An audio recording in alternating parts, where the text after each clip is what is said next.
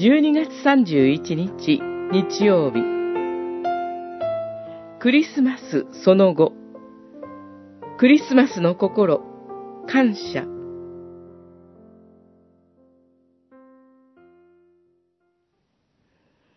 私の魂があなたを褒め歌い、沈黙することのないようにしてくださいました。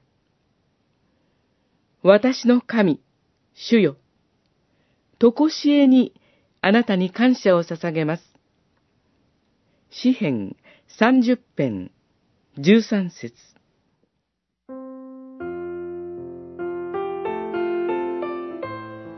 今年を振り返りながら神に感謝を捧げましょう。感謝は神が与えてくださる恵みです。感謝には正しい出発点があります。それは、主イエスによって与えられている救いの恵みを信じる信仰です。主によって与えられた救いの恵みが感謝の源流です。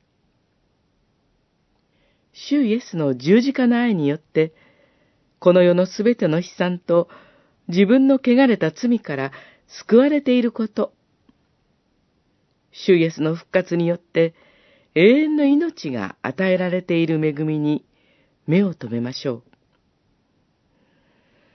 ここからたくさんの感謝が湧き出てきます。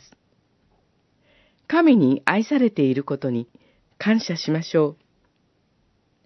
一年間の罪が許されていることを信じて感謝を捧げましょう。個人的な体験の中で与えられた神の助けや救いの恵みを思い起こし、感謝しましょう。苦しみや不安の中に置かれている方々は、やがて困難を通り抜けて、神に感謝をする時が必ずやってきます。